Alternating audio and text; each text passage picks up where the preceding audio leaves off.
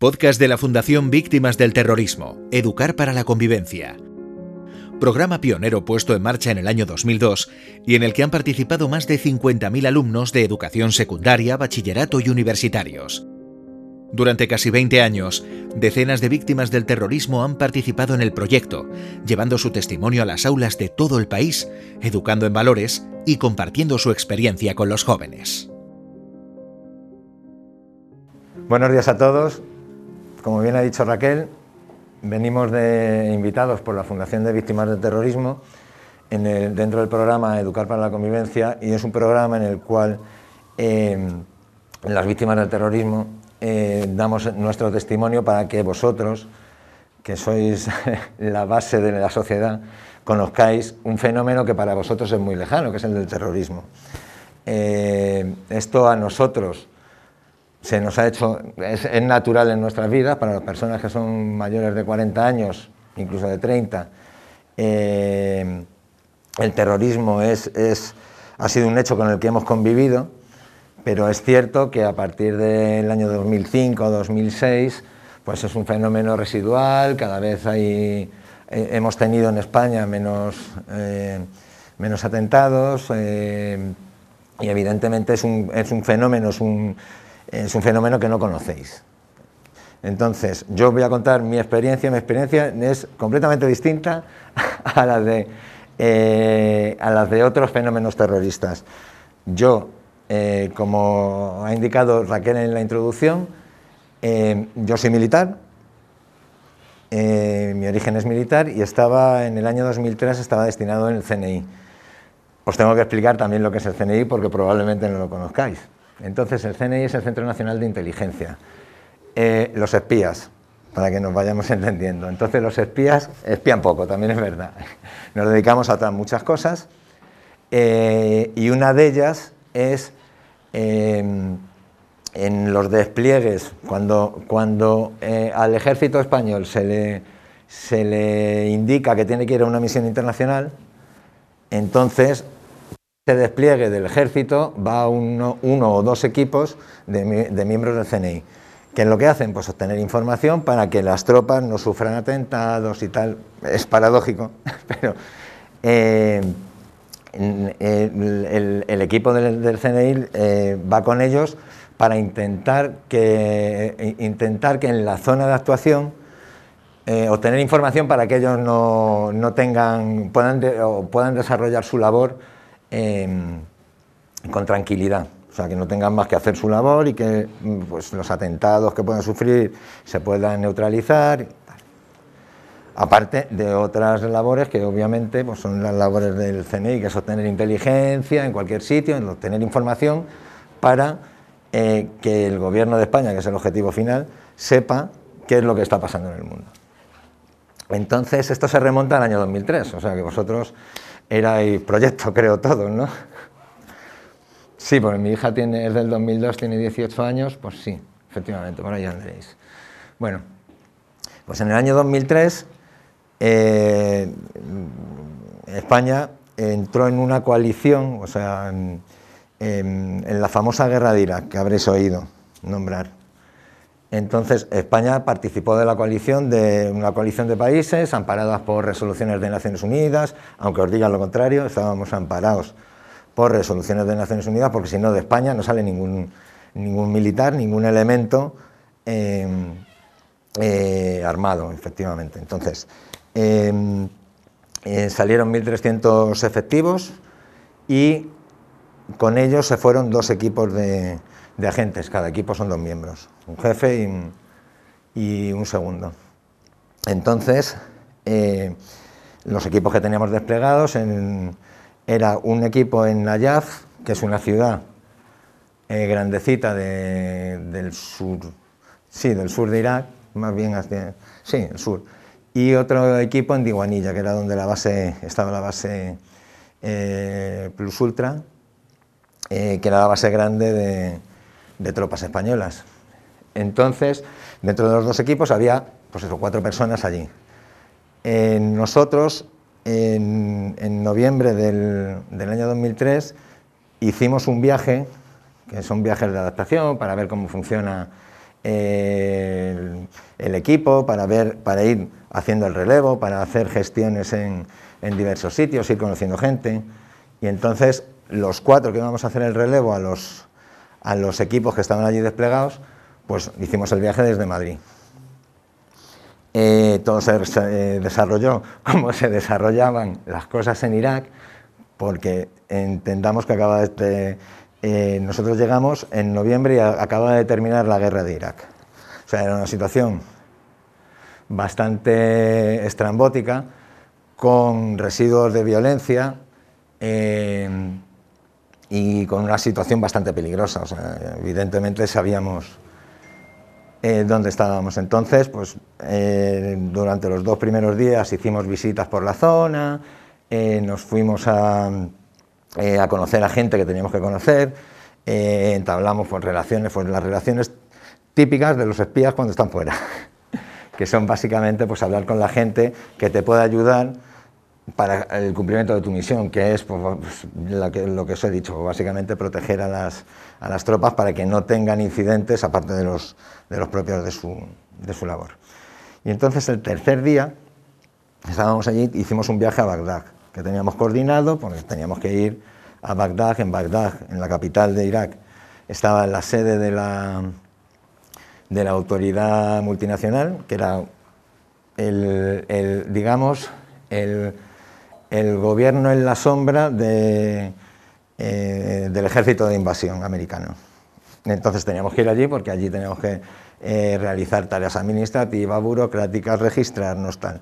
Y entonces estuvimos allí, estuvimos con unos compañeros que estaban en, en Bagdad, estuvimos comiendo con ellos, además me acuerdo que estuvimos comiendo tortilla de patata, croquetas, pues la cocinera, que era aquí, sabía cocinar tortilla de patata pues, como un cocinero español. O sea que, y eh, en eso pasamos la mañana. Yo, de hecho, recuerdo, eh, bueno, recuerdo, es que recuerdo todo también.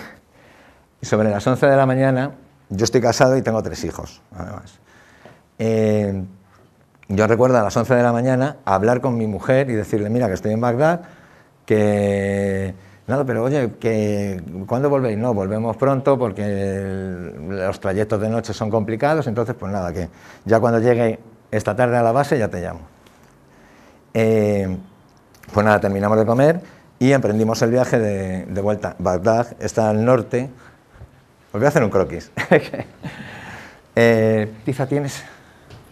Es que así, así aprovechamos y estudiamos un poquito de geografía. Mira, si no pinto con el dedo. Bueno, pues Bagdad, está al norte, por ir haciendo. Eh, y Diguanilla, que era la base donde estábamos, está hacia el sur, ¿no? Y entonces hay una ruta, una ruta que pasa por varios pueblos, alguna ciudad pequeña. Eh, y entonces decidimos, ahora cuando venga Raquel ya dibujamos el, croquis. Eh, entonces decidimos, los ocho, porque íbamos los ocho, Aquí está Bagdad. Y por aquí, hacia aquí, está Nayaf, que era donde había uno de los equipos. Y aquí estaba Diguanilla.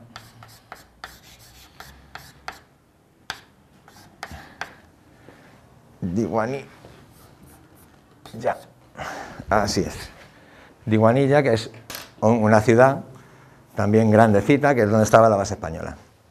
Entonces, eh, a unos bajamos, hicimos el viaje pues, con todas las medidas de seguridad que se hacen en estos viajes, íbamos armados con armas cortas, o sea, no, estábamos de, de, paseo, no, no sabíamos dónde estábamos.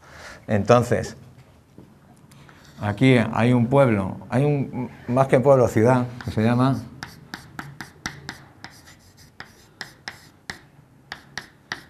Mamudilla. Y aquí hay una aldeilla que se llama Latifilla. Vale. Pues nosotros hicimos el viaje tranquilamente hasta Mamudilla, íbamos dos vehículos, cuatro, los dos equipos de, cada, de cada ubicación iban en un vehículo, los vehículos eran vehículos eh, civiles, nosotros íbamos vestidos de civiles, eh, intentar camuflarse con nuestro aspecto occidental en Irak es bastante complicado, pero bueno, los, vehículos eran bastante de la zona. Pero bueno, en cualquier caso, pasamos por Mamudilla y al llegar a la Tifilla, yo os voy a explicar más o menos cómo fue el, ataque.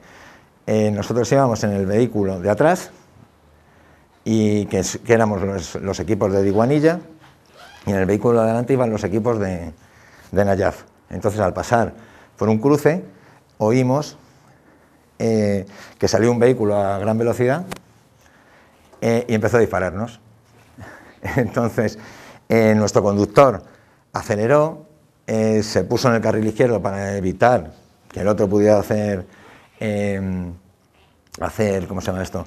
Hacer tiro bien, hacer puntería bien, y aceleró para indicar a nuestros, a nuestros compañeros que nos venían atacando. Entonces, pasamos por delante de ellos, eh, no podéis imaginar el caos que es, que te estén pegando tiros, eh, gritos en los coches. Es un momento bastante complicado, pues, aunque estés preparado, que nadie lo está, creo yo, eh, en esos momentos da igual. Es el, yo creo que es el único momento así que tienes de, pánico en, todo el, momento, obviamente no te lo esperas, aunque estás preparado para que pueda suceder, pero nadie se espera eso.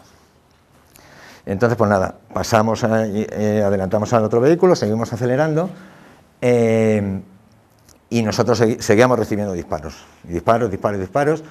Eh, al cabo de n kilómetros, porque no recuerdo ni, no recuerdo ni el tiempo ni los sonidos. Eso parece que se me borró de la, de la memoria. Pero en dos, tres kilómetros nuestro conductor dijo, me han dado, salimos de la carretera, pues salimos de la carretera, nos dimos un, golpe, caímos a, pues yo qué sé, 300 metros de, donde estaba la carretera que estaba en alto. O sea que, em, en ese momento eh, el coche se paró, ya vimos que el, conductor había fallecido de disparos en la espalda y que mi compañero que iba a la izquierda eh, también había recibido un disparo. Eh, pues nada, bajamos del vehículo. Eh, en ese momento llegaron los, atacantes, yo les llamo atacantes, porque pueden llamar atacantes, terroristas, lo que quieras, pero bueno, atacantes en ese momento, y, empezaron a dispararnos desde la carretera. Entonces nos cubrimos y, dos minutos después apareció ya el otro vehículo de nuestro equipo de Nayaf que llegó y estos, eh, los atacantes se fueron. Entonces, pues nada, hicimos varios, eh, varios viajes para ver cómo estaban mm, cada uno de los vehículos. Entonces, en el otro vehículo también el conductor y el, conductor estaba muerto y el pasajero de atrás estaba herido grave también. Em, a partir de ahí, pues nada, hicimos unas llamadas, intentamos, llamamos a Madrid, intentamos llamar a la base en, en Diguanilla para ver si podían venir. obviamente siempre había un helicóptero de guardia que por si ocurría alguna cosa de estas. Eh, llegó a las 6, esto fue a las 3 de la tarde, llegó a las 6 de la tarde el helicóptero. Em, y en ese momento, en uno de los momentos que estábamos, estábamos dando las coordenadas a Madrid, las coordenadas GPS, le estábamos dando donde estábamos y, en ese momento empezaron a dispararnos los mismos que habían disparado desde la carretera, se habían, habían dado la vuelta en el pueblo de La Tifilla, en unas casas, y empezaron a dispararnos desde allí. Eh, evidentemente no teníamos mucha posibilidad de, de, defensa con las armas que llevábamos. Llevábamos armas cortas porque no podíamos llevar armas largas, no, no éramos fuerza combatiente, estábamos fuera de nuestra zona, bueno, una cantidad de cosas eh, que impedía que llevásemos armas para defendernos, en este caso. Y entonces, pues nada, en un momento determinado, eh, decidimos que yo me voy, porque aquello es una ensalada de tiros, o sea, no quiero, es tiros, tiros, tiros. ¿Habéis visto las películas de tiros? Pues es eso, o sea, es tiros continuos, o sea, es, y además tiros cuando te dan, ves que te rebotan, ves que tal, es, es tremendo. Pero bueno, en cualquier caso, eh, en un momento dado decidimos que me tengo que ir a por un vehículo, que alguien que era yo, básicamente, porque tampoco había mucha más gente, pues recordad que teníamos cuatro heridos, dos, dos, fallecidos y dos heridos en los vehículos. Entonces, eh, entre los cuatro decidimos que mm, alguien tenía que ir a, ya que habíamos entrado en vehículo y los vehículos estaban inmovilizados de los disparos, pues entonces eh, eh, llegar e intentar conseguir un, vehículo. Nosotros estábamos en un talud de la autovía, em, crucé la carretera, Intenté parar un coche que obviamente no iba a parar ahí. Y ya me dirigí otra vez hacia el norte, hacia en dirección Mamudilla, y anduve unos 200 metros aproximadamente. Entonces, a los 200 metros había ya un, multitud de gente, estaban parados los vehículos, estaban esperando que acabase la emboscada para ya poder circular otra vez. Eso. Em, yo llevaba un arma eh, que un individuo me quitó en un momento determinado, no sé, no funcionaba de todas maneras, así que... Eh, pero bueno, yo llegué al, sitio este y evidentemente yo no hablo árabe, hablo inglés, pero no hablo árabe. Y ellos no hablan probablemente mucho ni árabe. pero sí es cierto que, la posibilidad de comunicación, ninguna. Entonces yo intentaba hacer entender que necesitaba un vehículo y en un momento determinado empezaron a caerme palos o sea, me empezaron a pegar, eh, me quitaron el cinturón que llevaba, me ataron las manos a la espalda, me metieron en el maletero de un coche del cual salí. Eh, una situación de violencia bastante extrema. También os tengo que decir que en esas circunstancias no te duele nada. No, no tienes, no hay, no hay sensación de, de dolor, hay sensación de angustia, mucha, eh, y sensación de ganas de morirte. Es, sí, es tremendo. ves que las situaciones para que te vayan a matar, pues cuanto antes mejor. Eh, y, con esto, pues, en un momento determinado, pues nada, me quitaron también una medalla que llevaba, eh, un regalo de mi mujer, y ya llevaba otra media todavía. O sea. Y eh, en un momento determinado de esta circunstancia, imaginaros todo un ambiente hostil, eh, con gente incluso, yo me recuerdo, para que veáis cómo pueden funcionar las cosas, recuerdo un señor mayor que iba en un autobús de estos de línea, pues, como un autobús de la MT, que se bajó del autobús y me dio con una zapatilla en la cabeza.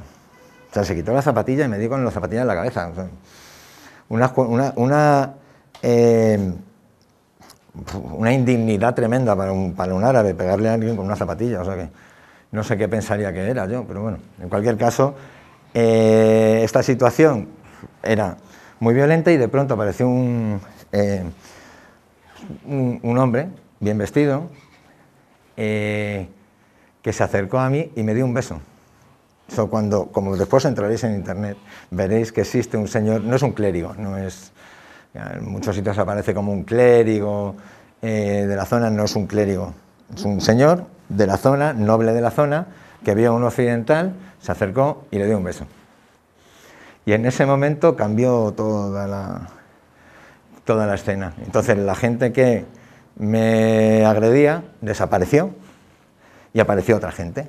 Entonces esa gente me montaron en una pick-up eh, llena de vehículos, de bidones de gasolina, y yo les decía que dónde iba con eso. Eh, y en un momento determinado, un taxista, estas son las cosas, las cosas extrañas de, esto. Un taxista me dijo, si quieres te llevo a la comisaría de arriba. hablaba un poquito de inglés y me monté con él. Me monté con él, eh, pero en el asiento de adelante. Con él me decía, montes atrás. Digo, yo me monto adelante con la puerta abierta por si tengo que, que salir. Y anduvimos con el, con el taxi unos 150, 200 metros y ya bajaba una patrulla de la policía ir aquí Y entonces bajé del, del vehículo, rompí una de las puertas del segundo vehículo de la policía, eh, me monté con la policía y ya les indiqué que había habido un atentado, ya había un sargento de la policía aquí que eh, entendía un poquito más inglés, entonces pues eh, bajamos hasta el lugar del atentado y entonces allí me metió un golpe en la cabeza, me agachó y me dijo que estaban todos muertos. eh, que no había ninguno de los, o sea, de mis compañeros ya eh, con vida. Entonces nada, siguió, porque los, los atacantes todavía seguían disparando, o sea que eh, repelieron el ataque y me llevaron a la tifilla a un puesto de policía. El puesto de policía eran eh, seis celdas y un patio pequeño. Eh, ahí estuve, no lo sé, 20, 30 minutos. No sabía que, ya os digo que el tiempo, que todo esto, todo esto que os he contado es media hora, ¿eh? o sea, no es más. O, em- es mucho. En esos 30 minutos, pues después estuve 20, sí, unos 20 minutos aproximadamente allí. Eh, y en un momento determinado, el vehículo al que yo había roto la puerta, me montaron en ese vehículo, me taparon con la puerta que había roto yo y me llevaron a Mamudilla a, a, una comisaría mucho más grande. Una comisaría, Mamudilla era una ciudad pequeña, entonces el, la comisaría de policía era una comisaría muy grande y entonces ya empezó otra, una vez acabó todo eso yo ya sabía que estaban falle- ya habían fallecido mis compañeros y en ese momento ya eh, te derrumbas, la situación ya deja de escapar a tu control y, y toda la adrenali- la adrenalina que has tenido durante el tiempo que tienes que estar eh, controlando, pues te, pierdes. Entonces yo, yo me acuerdo de ir, me dieron, porque me ofrecieron de todo, agua, tabaco, tal, no sé qué. Pues mira, llevaba un año sin fumar y desde ese momento hasta el día siguiente, 24 horas fumando continuamente y con una jarra de agua.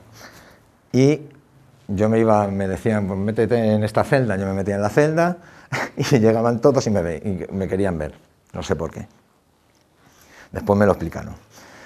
Eh, yo me escapaba de ahí porque, claro, obviamente veías policías eh, o gente armada y tal, y, en esas circunstancias, pues yo lo último que quería ver era gente. Entonces, pues nada, salía, yo me, hice un recorrido entre todas las, eh, ¿cómo se llama esto? Entre todas las, celdas de la, de la comisaría. Es la única vez, por suerte, que he estado en una celda. No he tenido más, más historias. Y nada, ya pasando el tiempo se oía vuelo de helicópteros. Yo ya, ahí yo ya no sabía con- qué es lo que estaba pasando fuera. Se oía vuelos de helicópteros. Llegó un colaborador, porque en esa base, en, o sea, en Mamudilla había una base americana muy grande, que es donde yo pasé la noche. Eh, y, en esa base americana pues había gente que trabajaba con ellos, iraquíes de la zona, entonces mandaron a un iraquí, porque les llegó el, eh, la noticia de que había un occidental en, una comisaría de, en la comisaría de, Mamudilla. Y entonces llegó un chaval y ya me dijo, tranquilo, eh, que los americanos saben que estás aquí y que vendrán cuando vengan. O sea, esto sería a las seis, llegaron a las ocho y media. A las ocho y media llegó una patrulla americana, me sacó de allí, me montó en sus vehículos y nos fuimos a la base americana. La base americana era una base muy grande. Y nada, pues allí ya pude contactar eh, con, con mi gente de Madrid, pude contactar con, con los militares españoles en, en, en Diguanilla. Y en un momento determinado estaba hablando con el comandante de la base. Fíjate que las cosas curiosas, me acuerdo del nombre del comandante de la base, que era Pete Johnson, un americano que decía, yo hablo español y yo, yo hablo inglés, digo, pues intercambiamos idiomas. Y, y este hombre me dijo, le dije, oye, ¿tú tienes un teléfono que pueda yo llamar a internacional? dice, sí, hombre. Y me dio el teléfono y pude hablar con mi mujer. En ese momento pues, cogí el teléfono, me puse a hablar con ella. Es el primer momento en que eché, rompí a llorar, evidentemente. Eh, porque hasta ese momento no tenía yo ni ganas de llorar ni nada. O sea, pero en ese momento hablar con ella eh, oh, me rompió directamente. Eh, pues nada, pasé la noche allí, me metieron en el sitio más seguro del, del ¿cómo se llama esto? de la base, que es con el, con el capellán castrense, con el cura. Lo que pasa es que en el ejército americano no es un cura católico, es un cura multifunción. Entonces, es muy gracioso también. Porque llegabas allí y el tío decía, eh, ¿de qué confesión eres? Eh, eh, cristiano, ¿pero qué cristiano? ¿Metodista, católico? De católico. Entonces tenía un... es curiosísimo, tenía unos cajoncitos de donde sacaba, a mí me dio, sacó un, un rosario. Y él decía, mira, lo único que podemos hacer es rezar. Yo decía, pero si acaban de morir mis siete compañeros, dice, sí, pero es que esto es la guerra. Y entonces lo único que nos vale es rezar, porque a mí se me murieron tres ayer, probablemente mañana se me mueran dos. Claro, esa noche eh, yo creo que ha sido la peor noche de mi vida, porque evidentemente cuando ya estás tranquilo, seguro y tal, es cuando te vienen todos los remordimientos. O sea, todos los remordimientos y, todas las, y todos los sentimientos que te vienen después de una experiencia traumática de estas. Mis sentimientos eran miedo, alegría indescriptible porque estaba vivo. Sabía que mis compañeros estaban muertos, pero yo estaba vivo. Eh, eh, cobardía porque estaba vivo. Y mis compañeros estaban muertos y yo tenía que estar muerto. Porque mm, para mí los había dejado solos. O sea, es que es complicado de entender, pero es así, funcionan así los, los atentados. O, funciona cuando te pasan una experiencia de estas. Eh, más miedo, sensación de que no iba a salir vivo de Irak, que es una sensación muy desagradable, porque todavía hay momentos en mi vida, fijaros que han pasado ya 18 años, eh, en que esa sensación se, revive. yo estoy en una situación normal de la vida y tengo la sensación de la muerte inminente. Es incierto, es un fallo de la cabeza, no es más pero es muy complicado eso y, esa noche lo pasas todo eso. Después ya la mañana siguiente ya fue más sencillo, ya eh, me llevaron al aeropuerto de Bagdad, en el aeropuerto de Bagdad ya había gente eh, de mi gente del CNI esperándome allí, la gente que estaba destinada en Bagdad con, que, con los que habíamos estado comiendo el día anterior. O sea que ya estaba esa gente allí esperando, eh, ya me sentí más arropado, eh, porque evidentemente estar con los, con los americanos está bien, pero no está tan bien. y ya a partir de ahí pues nos montamos en un...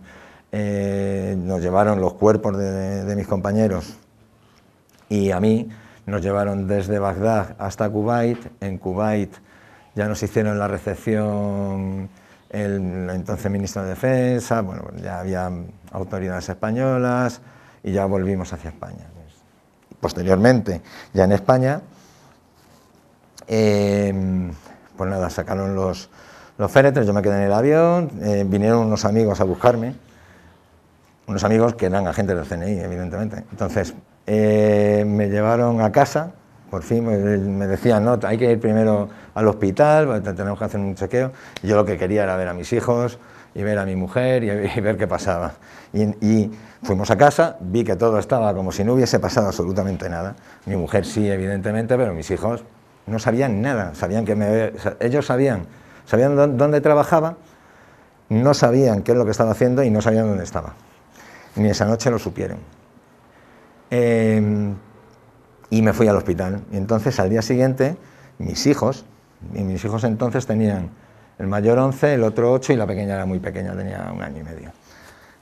Estaban viendo la televisión y de pronto, en una de las noticias, salió mi nombre. Entonces le hizo así, que ese papá, porque no sabían lo que había pasado, sabían que estaba de viaje, pero en mi caso sí era normal que estuviese de viaje. Entonces a ellos les chocó muchísimo el hecho, eh, porque tras de las cosas, en cuanto me pudieron ver, me dijeron, ¿pero qué hacías allí? No sé qué tal. o sea, las preguntas de un chaval de 11 y 8 años. Y yo le dije, no podéis decir nada es que no podéis decir nada porque no puedo explicar qué es lo que hacía allí. Em, para ellos fue un trauma. O sea, fue un trauma no poder contar que su padre había estado en esa situación. Y al día siguiente les dije, bueno, estaban, estaban realmente mal, estaban tristes. Digo, pues mira, contad lo que podáis contar, no contar que soy, que, soy vuestro padre y ya está. Y ya con eso se le suavizó un poquito el, el, tema. Y yo después de toda la experiencia esta, seguí trabajando 10 años más en, otros, otras circunstancias, en el mismo sitio, en el CNI. Eh, y a los 10 años eh, tuve una crisis psicológica, yo no tuve ningún, eh, ninguna secuela física. Yo salí ileso, no sabemos cómo. No me dio ni una, nada, nada, un rebote de una bala en el costado y ya está, nada, no era mi día, efectivamente. Y y sí tuve secuelas psicológicas, tanto que diez años después me dio una crisis y tuve que dejar de trabajar, porque evidentemente no podía. Eh, después de dejar de trabajar, me fui a vivir a Valencia y es donde entré en contacto con el mundo del colectivo de las víctimas. Entonces, eh, entré como miembro de la Asociación de Víctimas de Terrorismo de la Comunidad Valenciana, eh, de la cual ahora soy el presidente. Entonces, pues nada, nos dedicamos a estas cosas, pero sobre todo a apoyar a las víctimas del terrorismo que no, todos tienen la suerte de poder contar su caso, de sentirse reconocidos, de sentirse bien. Entonces, eso es el. Porque veréis, bueno, vosotros no lo veréis, pero lo verán otros, otros chicos, que hay otras experiencias que son completamente distintas a la mía. La mía es una, una experiencia de mucha muerte, pero de vida. O sea, yo al final eh, me siento agradecido, estoy vivo. pero hay otras víctimas que están vivos, pero su situación no es la misma que la mía. Entonces, eh, eh, nos queda un poquito de camino por recorrer todavía en, el, en que vosotros sepáis qué es lo que ha ocurrido en España y con los españoles, y sobre todo que existen personas que, aunque su atentado haya sido 40 años atrás, todavía lo están pasando mal por ese atentado. Bueno, pues si no queréis nada más, muchísimas gracias, ha sido un, placer. Que sepáis que es la primera vez que lo hago delante de, jóvenes como vosotros. Lo normal es que me, lo haga delante de, de, adultos, que son más sosos también, eso no preguntan ni de coña, vamos. Y, y nada, y sobre todo quedaos con eso, que lo mío, aunque no es una historia de terrorismo puro, pues es una historia de de mucha violencia y a dónde puede llevar la violencia y todo esto, y que eso no significa que yo me haya convertido ni en una persona que odie, ni en una persona más violenta. No, sencillamente eh, es complicado, es complicado el, eh, el, hecho psicológico, pero no me ha hecho peor persona pasar por esto. Yo creo que en eso coincidimos todas las víctimas, eh, excepto algún caso puntual que muy poco, quien ha pasado una experiencia traumática no es peor. No, diga que no, no, quiero decir que seamos mejores que lo que éramos antes, pero no somos peores. Entonces, bueno, se puede pasar por una cosa de estas que se sale adelante. Sobre todo son historias de superación, esto no, no o de superación, o en mi caso yo no veo esto, porque obviamente yo no soy la misma persona que hace tiempo. Entonces, eh, evidentemente yo no soy la misma persona y yo no veo, siento esto como que tenga que superar nada, no, no, esto es un proceso en el que mi trauma, que es cada vez menor, me acompaña, obviamente esto esto te deja unas secuelas que te dejan distinto al resto del mundo, obviamente, no es normal. Pero una vez sabes dónde estás tú y, dónde, y por dónde llevar el trauma, se convive perfectamente y, y queda todo. Y, tú te encuentras bien al final. Pues esto se trata de encontrarte, de encontrarte bien. Así que nada más. Muchas gracias. Para más información sobre la Fundación y sus actividades, entra en la página web fundacionvt.org.